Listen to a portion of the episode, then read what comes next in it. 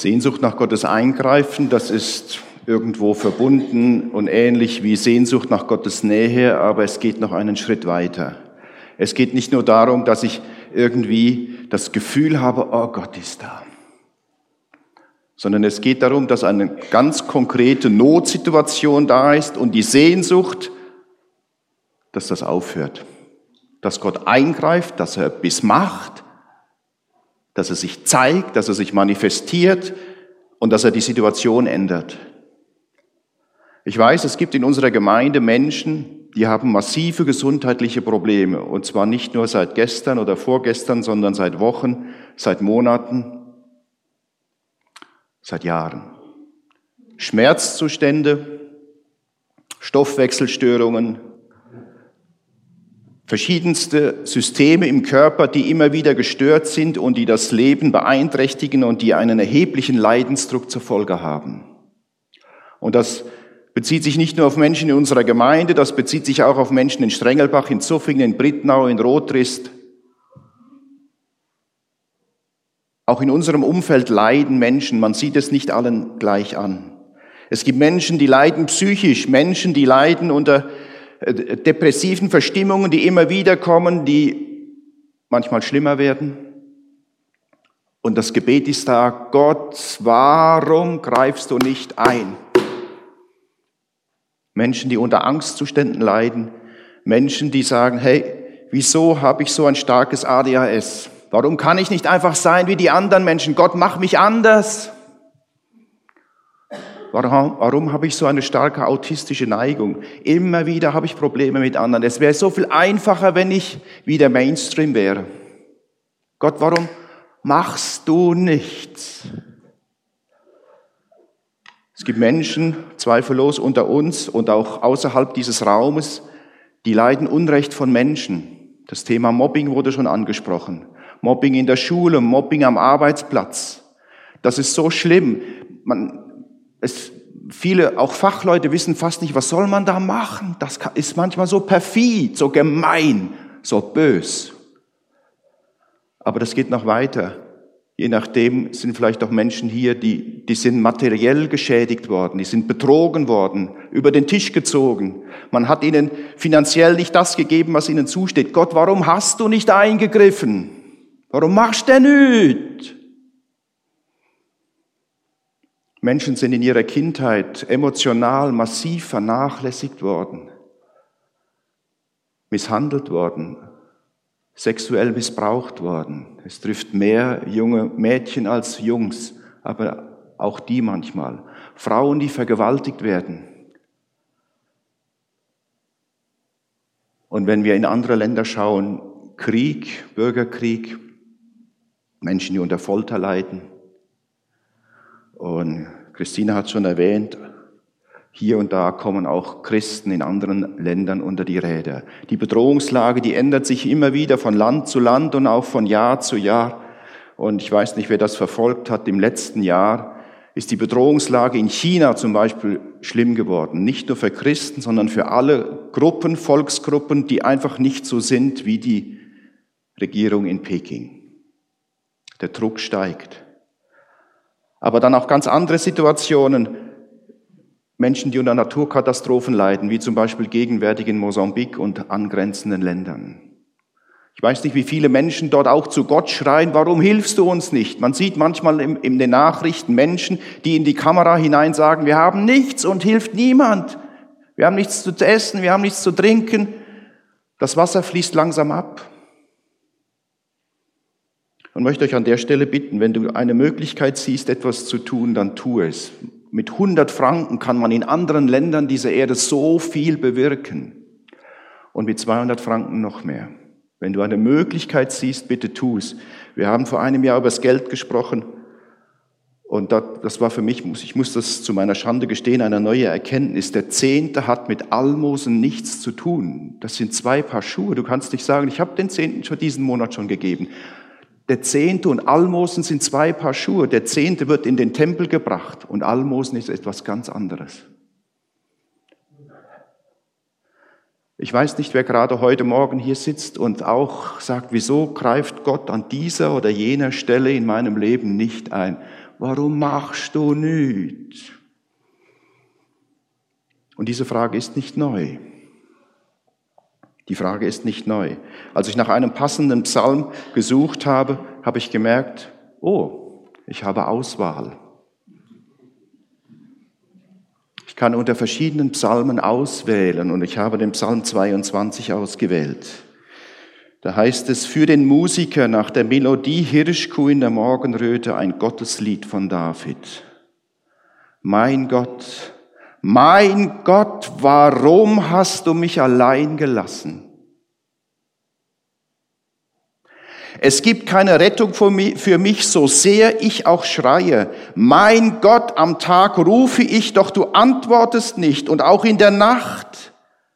Doch ich finde keine Ruhe. Doch du bist heilig, du wohnst in den Lobliedern Israels. Auf dich haben unsere Vorfahren vertraut. Ja, sie haben vertraut und du hast sie gerettet.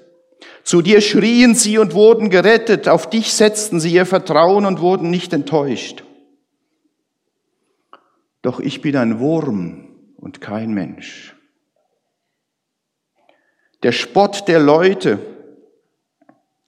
und verachtet von der Gesellschaft. Alle, die mich sehen, verhöhnen mich. Sie verziehen ihre Lippen und schütteln den Kopf. Wirf es doch auf Adonai, wirf es auf Gott. Der soll ihn retten. Er soll ihn da herausholen, denn er hat ja Gefallen an ihm. Du bist es, der mich aus dem Mutterleib gezogen hat. Vertrauen hast du mir schon geschenkt, als ich noch ein Säugling war. Auf dich bin ich angewiesen seit meiner Geburt. Du bist mein Gott, selbst als ich noch im Leib meiner Mutter war. Sei nicht fern von mir, denn die Not greift nach mir und es gibt keinen, der mir hilft.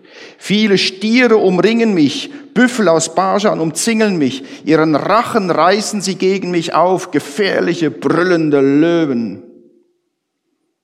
Wie Wasser bin ich ausgeschüttet, und alle meine Knochen haben sich voneinander gelöst. So wurde mein Herz wie Wachs, es zerschmilzt mir im Innern. Vertrocknet wie eine Tonscherbe ist meine Kraft und meine Zunge klebt an meinem Gaumen. Ja, in den Staub des Todes legst du mich.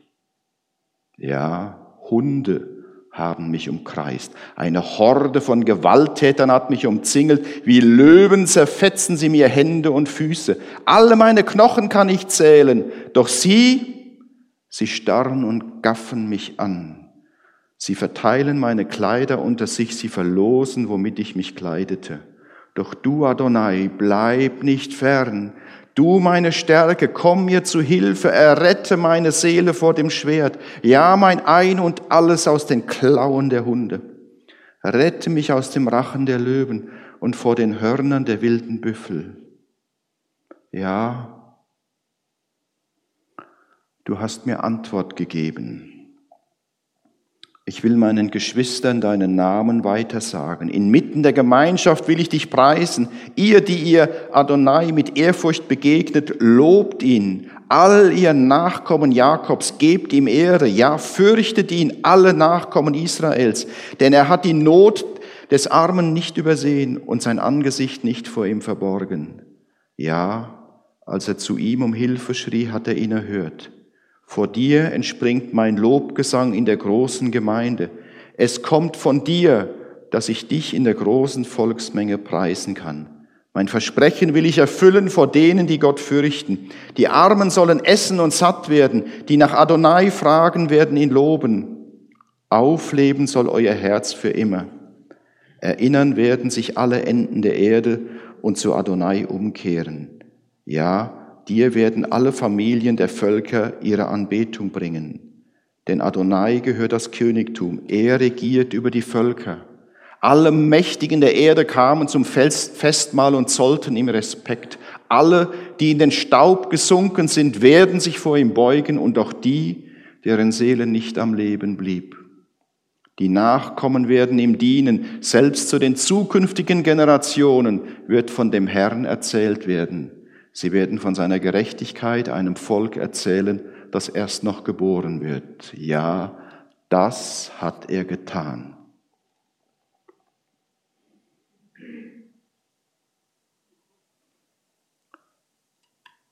Das ist viel, das ist dicht.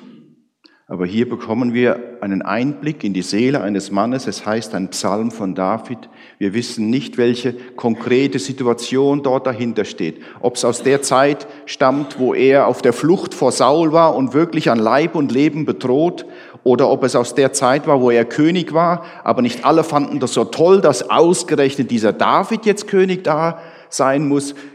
Vielleicht gab es solche, die gegen ihn intrigiert haben, die ihn am liebsten abgesetzt hätten, aus dem Weg geräumt hätten. Wir spüren hier ein, ein, eine massive Bedrohung, mit der er konfrontiert ist. Menschen wenden sich gegen ihn. Und zwar nicht nur für ein paar Tage, sondern für längere Zeit. Und er schreibt, mein Gott, mein Gott, warum hast du mich allein gelassen? Es gibt keine Rettung für mich, so sehr ich auch schreie. Mein Gott, am Tag rufe ich, doch du antwortest nicht. Und auch in der Nacht, ich finde keine Ruhe.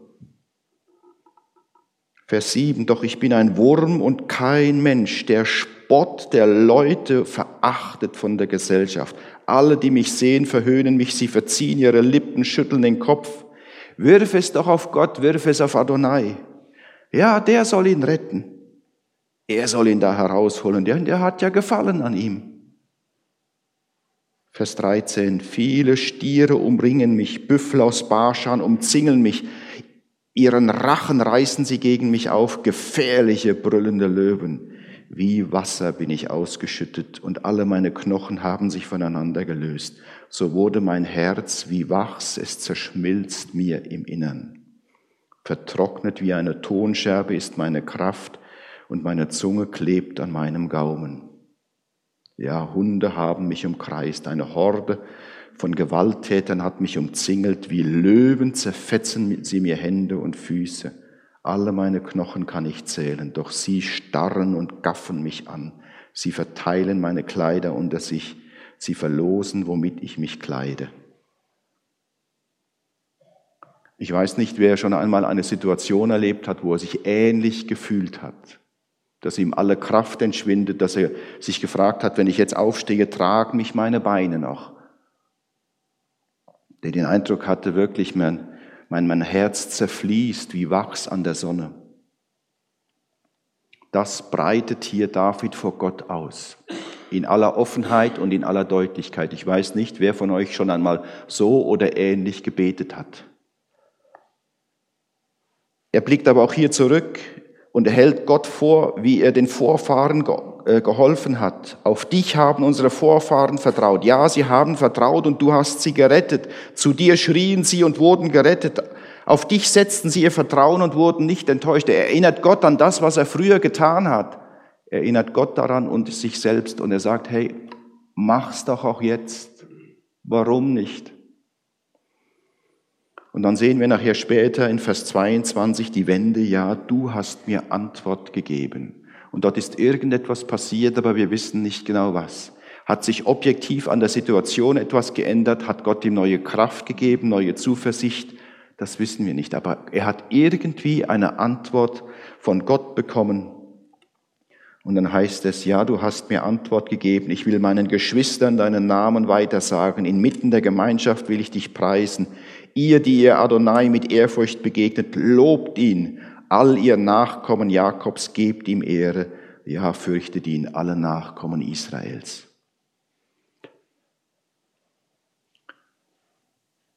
Er hat hier einen Prozess durchlaufen und die spannende Frage ist, wenn, was ist, wenn du mittendrin bist? Wenn die Wende noch nicht gekommen ist? Wenn du noch mit dieser Frage da bist, mit dieser Not und mit dieser Spannung, Gott, warum greifst du nicht ein? Wie sollst du damit umgehen? Wenn der Schmerz da ist, die Zweifel, der Druck, der Spott. Kennst du solche Situationen? Eine Möglichkeit ist, dass ich versuche, weil es so weh tut, einfach die Notsituation zu ignorieren und sie zu verdrängen. Das ist sehr menschlich, hilft aber leider nicht. Ich weiß, es gibt Situationen, wo Menschen so brutales Unrecht erleiden. In Extremsituationen, in Kriegssituationen, in Foltersituationen, wo Menschen vergewaltigt und schwer misshandelt werden. Ist es eine, eine Überlebensstrategie, dass man das versucht, auch in der Situation selbst und danach die Erinnerung zu verdrängen? Das ist eine reine Überlebensstrategie, damit man, wie soll man sagen, innerlich nicht dabei draufgeht. Dass, dass Menschen, die gequält werden, irgendwie sich zu retten versuchen, indem sie sagen, das hier ist nicht mein Körper. Und sie suchen, die Seele sucht irgendwo einen Fluchtpunkt und versucht sich vom Leib, vom Körper zu lösen. Das ist eine reine Überlebensstrategie, hilft aber in der Aufarbeitung nur wenig oder gar nicht. Aber das ist eine Strategie, die man auch bei viel weniger schlimmem Leid versuchen kann. Es ignorieren, es verdrängen, einfach nicht dran denken, es überspielen. Und die fromme Variante ist, man überspielt es mit irgendwelchen Halleluja-Liedern. Eine andere Variante ist, dass man daran zugrunde geht, dass man untergeht und einfach überfordert ist, dass man ins Jammern abgleitet, ins Selbstmitleid, dass man resigniert und irgendwie in einen Fatalismus kommt und sagt, ist doch alles sinnlos, was, was kann man da noch machen? Den Weg, den David hier geht und viele andere, von denen wir in der Bibel lesen, von denen wir auch in der Geschichte, in der Kirchengeschichte sehen und auch in der Gegenwart, ist der Weg, und das ist kein einfacher Weg, das Leid aushalten. Und das ist nicht einfach. Und das fällt uns hier im reichen Wohlstandswesten schwerer als Menschen anderer Kulturen und auch als Menschen früherer Generationen.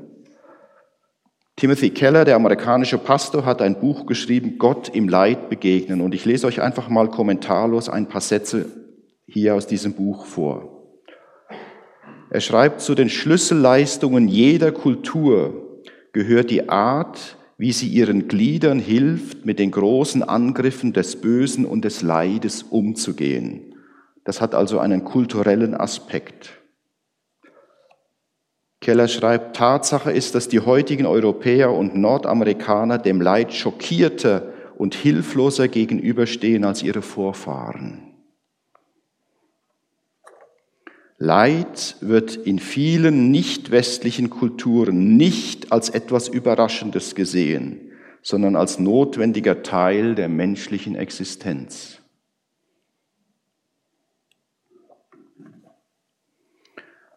Er schreibt im Blick auf unsere säkularisierte Welt, die westliche Kultur dagegen sieht Leid nicht als Gelegenheit oder Prüfung und ganz gewiss nie als Strafe. Der Leidende ist das Opfer eines unpersönlichen Universums und man schickt ihn zu medizinischen, psychologischen oder soziologischen Experten, deren Aufgabe es ist, durch die Beseitigung möglichst vieler Stressoren den Schmerz zu lindern.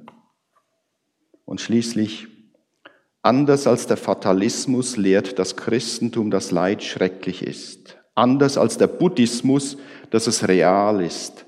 Anders als die Karma-Lehre, dass es oft ungerecht ist. Und anders als der Säkularismus, dass es einen Sinn hat. Ich erlaube mir das einfach einmal so stehen zu lassen in unserem Denken, westlichen Denken, die wir eher verwöhnt sind durch Wohlstand, durch ein gutes Gesundheitssystem, durch Frieden und Freiheit, ist es schwieriger, Leid zu akzeptieren und das irgendwie einzuordnen. Und das spielt sogar, je nachdem, in die Theologie hinein, dass Menschen denken, hey, wenn Gott ein liebender, guter Vater ist, dann kann er mich doch nicht so leiden lassen. Das geht nicht. Was, was erlaubt er sich? Aber wenn dann das Leid trotzdem passiert und man kann es nicht einfach so verschwinden lassen, man kann nicht einfach zu einem Experten gehen, zu einem medizinischen, psychologischen oder irgendeinem anderen und der, der beseitigt das, dann wird es spannend. Und die spannende Frage ist dann, zerbricht jetzt nur dein Gottesbild oder zerbricht deine Gottesbeziehung? Gibst du deinen Glauben auf und sagst, es gibt keinen Gott. Ich habe mir nur etwas vorgemacht und die, die da noch an diesen Gott glauben, die machen sich auch etwas vor. Und das passiert leider immer und immer wieder. Bei den einen zerbricht nur das Gottesbild, auch das tut weh. Aber es ist je nach dem Teil eines Reifeprozesses. Aber bei anderen zerbricht sogar die Gottesbeziehung. Gibt etliche, die sagen, nach Auschwitz kann man nicht mehr an einen allmächtigen und liebenden Gott glauben. Das ist vorbei, das ist durch. Und ich kann das menschlich gesprochen nachvollziehen. Ich kann auch Auschwitz und all die Katastrophen in der Geschichte, ich kann sie nicht erklären. Aber der Weg, den David hier wählt und den, den uns auch das Neue Testament vorschlägt, ist die Situation auszuhalten. Und zwar nicht nur heroisch und ich für mich und einfach anstrengen, auszuhalten in der Beziehung mit Gott und ihm das Leid zu klagen. Ihm ganz offen zu sagen, wie es einem drum ist. Und das darf man. Und wenn man diesen Psalm liest, und ich habe es versucht, wirklich teilweise etwas dramatisch zu lesen, damit wir, damit wir die, die Tragik verstehen, die dort drin ist und die hinter diesem Psalm steht. Diese bohrenden, schmerzhaften Fragen. Aber David stellt sie. Er stellt sie Gott. Er richtet sie genau an diese Adresse. Warum? Warum hast du mich allein gelassen? Und dieses Gefühl können auch Christen haben. Gott hat mich allein gelassen. Ich spüre nichts von ihm. Es passiert nichts. Ich bete und da kommt keine Antwort. Es findet keine Veränderung statt. Und dieses Gefühl ist gut nachvollziehbar. Manchmal macht Gott sich unbemerkbar. Aber speziell vom Neuen Testament können wir sagen, Gott ist keinem Menschen fern, keinem Menschen. Er hat keinen Menschen verlassen, auch wenn manche Menschen Schwieriges und sehr Schwieriges, Unverständliches durchmachen müssen. Ich kann das auch nicht abstrakt logisch erklären. Aber Gott ist keinem Menschen fern, keinem Menschen, außer einem, seinem Sohn. In der bittersten Stunde seines Lebens hat er ihn allein gelassen. Er hat sich von ihm zurückgezogen. Und dieser Vers, mein Gott, mein Gott, warum hast du mich allein gelassen? Hat Jesus am Kreuz gebetet und zitiert. Und das war mehr als ein Zitat. Das war, das war das, was er in dem Moment erlebt hat. Höllische Qualen leidend, mit Hohn und Spott der Menschen übergossen und welche geistlichen, satanischen Attacken auf ihn einprasselten, können wir uns nur vorstellen. Davon wird gar nichts berichtet. Und genau in dem Moment lässt Gott seinen Sohn allein. Das ist die Hölle. Das ist brutal. Was Gott seinem Sohn zugemutet hat und was er auch seinem Vaterherz zugemutet hat. Dort ist Jesus in und durch die Hölle gegangen, damit kein Mensch dort hin muss und dorthin durch muss. Dieser Psalm wird noch ein anderer Vers wird in der, in der Passionsgeschichte, in der Kreuzigungsgeschichte zitiert. Und wir sehen hier einen klaren Bezug zu dem, was, was Jesus getan hat und einen Hinweis auf ihn. Jesus ist durch die Hölle gegangen, durch die Gottverlassenheit. Und er hat damit Sünde, Tod und Teufel besiegt. Und er hat damit bewirkt, dass der Weg zu Gott offen ist, dass Gott uns sein Angesicht wieder zuwendet. Und wenn es darum, geht, ja, was mache ich jetzt, wenn es mir schlecht geht, wenn ich im Leid bin und wenn ich solche Fragen habe, wie sie hier beschrieben sind, Gott wendet dir sein Angesicht zu. Wende auch du dein Angesicht ihm zu. Wende dich nicht von ihm ab, auch wenn du vieles nicht verstehst, wenn du nichts von Gott spürst. Wende dich nicht von ihm ab. Wende dich nicht von ihm ab. Wenn es dir schlecht geht, versuche das nicht zu verdrängen, sondern nimm deinen Körper wahr, die Schmerzen, die dein Körper hat, die Spannungen, die in deinem Körper drin sind, wo je nachdem deine Seele ihren Schmerz ausdrückt. Aber frag auch deine Seele, wie es ihr geht. Und nimm ihren Schmerz wahr. Hör auf, deiner Seele vorzuschreiben, wie sie sich zu fühlen hat, sondern höre auf sie, auf das, was sie dir sagen will. Und dann bring sie in Kontakt mit Gott. Wende dich Gott zu. Und das gibt Momente, wo es einem eben absolut nicht drum ist, Danklieder zu singen, Loblieder und Anbetungslieder. Sie bleiben einem im Hals stecken, weil sie mit der aktuellen Situation, in der man drinsteckt, nichts zu tun haben. Und dann sollte man der Versuchung widerstehen, jetzt eben eine geistliche Verdrängungsstrategie anzuwenden, sondern sagen, nein, das Lied kann ich jetzt nicht singen. Vielleicht ein andermal. Aber jetzt kann ich es nicht singen. Und hier berührt das ein Problem, dass das moderne Lied gut wenig Klagelieder hat. Wir sind wie ich sage es mal drastisch, verurteilt, Gott immer loben zu müssen. In den, das ist ein altes Kirchengesangbuch. Dort gibt es Klagelieder. Lieder, die zum Beispiel angelehnt sind an Psalmen. Ein Lied von Martin Luther. Aus tiefer Not schrei ich zu dir. Herr Gott, erhör mein Flehen. Dein gnädig Ohr neig her zu mir lass meine Bitten meine Bitt geschehen, denn so wollst du das sehen an, was Sünd und Unrecht ist getan. Wer kann Herr vor dir bleiben? Oder ein anderes Lied, was zweifellos viele Ältere und uns kennen, eigentlich vom Text her oder vom Titel her ein sehr schönes Lied. Jesu meine Freude. Aber wenn man dieses Lied singt, allein die Melodie, die ist alles andere als triumphalistisch die ist eher melancholisch, die ist schwer. Jesu meine Freude, meines Herzens Weide, Jesu meine Zier. Und dann geht's weiter. Ach, wie lang, wie lange ist dem Herzen bange und verlangt nach dir. Gottes Sohn, mein Schild und Lohn, außer dir soll mir auf Erden nichts sonst lieber werden. Weicht ihr Trauergeister, denn mein Freudenmeister Jesus tritt herein. Denen, die Gott lieben, muss auch ihr Betrüben lauter Freude sein. Duldig hier schon Spott und Ton, dennoch bleibst du auch im Leide.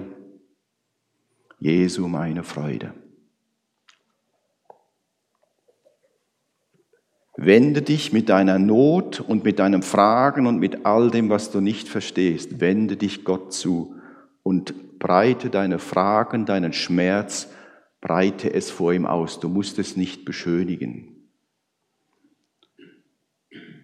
Wende dich nicht von ihm ab. Wenn du alles von dieser Predigt vergessen hast, aber das solltest du nicht vergessen. Wende dich nicht von ihm ab. Er wendet sich dir in Jesus zu, mit seinem Angesicht. Wende dich nicht von ihm ab. Halte die Verbindung mit ihm aufrecht und du wirst erfahren, dass er dich hält, wenn deine Kraft nachlässt und wenn du zu schwach dazu bist. Und auch wenn sich äußerlich wenig ändert, wirst du merken, dadurch, dass du bei ihm und vor ihm bleibst, nimmt Gott dich hinein in einen Veränderungsprozess, in einen Prozess des Wachstums, der Reife. Das macht etwas mit dir das Leid, das du mit und vor Gott, vor Jesus erträgst. Im Fragen, im Hoffen, im Warten, im Beten. Das macht etwas mit dir.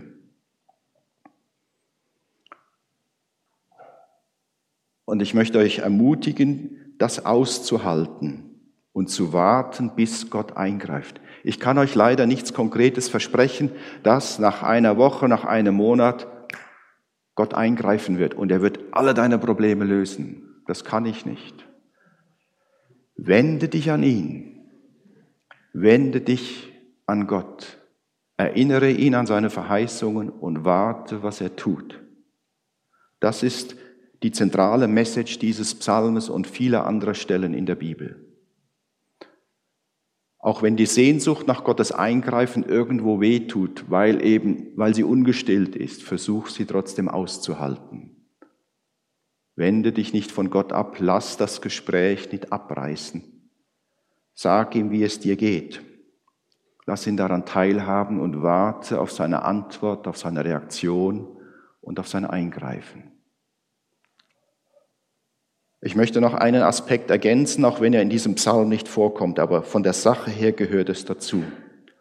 Der Psalm beginnt, mein Gott, mein Gott, warum hast du mich allein gelassen? Und ich weiß nicht, wie viele Menschen hier und auch außerhalb dieses Raumes in der Umgebung hier, wie viele sich fragen, warum haben mich die Menschen verlassen, alleine gelassen in meiner Not?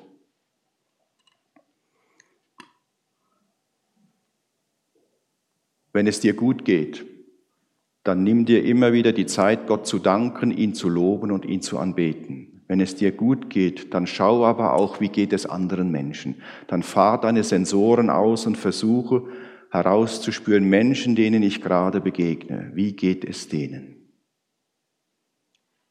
Viele Menschen behalten das für sich, sie wollen es nicht gerade jedem sagen, logisch, aber mach die Augen auf und versuch herauszufinden, wie es anderen Menschen geht. Auch Menschen in dieser Gemeinde, Menschen, die irgendwo still leiden. Und wenn du zu denen gehörst, die irgendwo ein, wirklich eine große Not haben und nach Antworten suchen, aber keine haben, sich von Gott verlassen fühlen und unter Umständen auch von Menschen verlassen fühlen, dann hab den Mut, das in irgendeiner geeigneten Weise deutlich zu machen. Mir geht es nicht gut. Man muss das nicht allen erzählen, das wäre wahrscheinlich nicht sehr geschickt. Aber dann überlege dir gegenüber welchen Menschen möchte ich es riskieren und das zum Ausdruck bringen. Einfach sagen, mir geht es nicht gut. Und wenn das passiert, dass jemand sich dir gegenüber auf diese Weise öffnet und signalisiert, du, ich weiß nicht weiter, ich habe gesundheitliche Probleme, psychische Probleme, materielle Probleme. Andere Menschen tun mir Unrecht. Ich habe Zweifel. Ich verstehe so vieles nicht. Dann versuche sparsam zu sein mit Ratschlägen. Wir Menschen möchten so gerne helfen. Wir möchten so gerne helfen und wir möchten auch als Feedback bekommen, du konntest mir helfen. Das ist so schön. Aber manchmal muss man auch diese Spannung aushalten und einfach seine Ratschläge zurückhalten, denn man kann viel Schaden damit anrichten. Man kann, speziell, wenn sie unangemessen und simpel sind.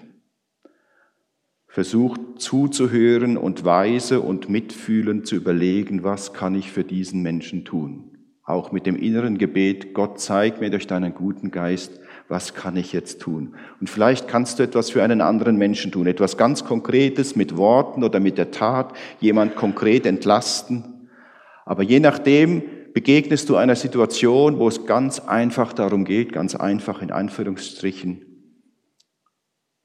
Leid auszuhalten, aber einem anderen Menschen zu verstehen zu geben, ich, ich verstehe deinen Schmerz, ich kann dir leider nicht helfen, aber ich lasse dich nicht allein.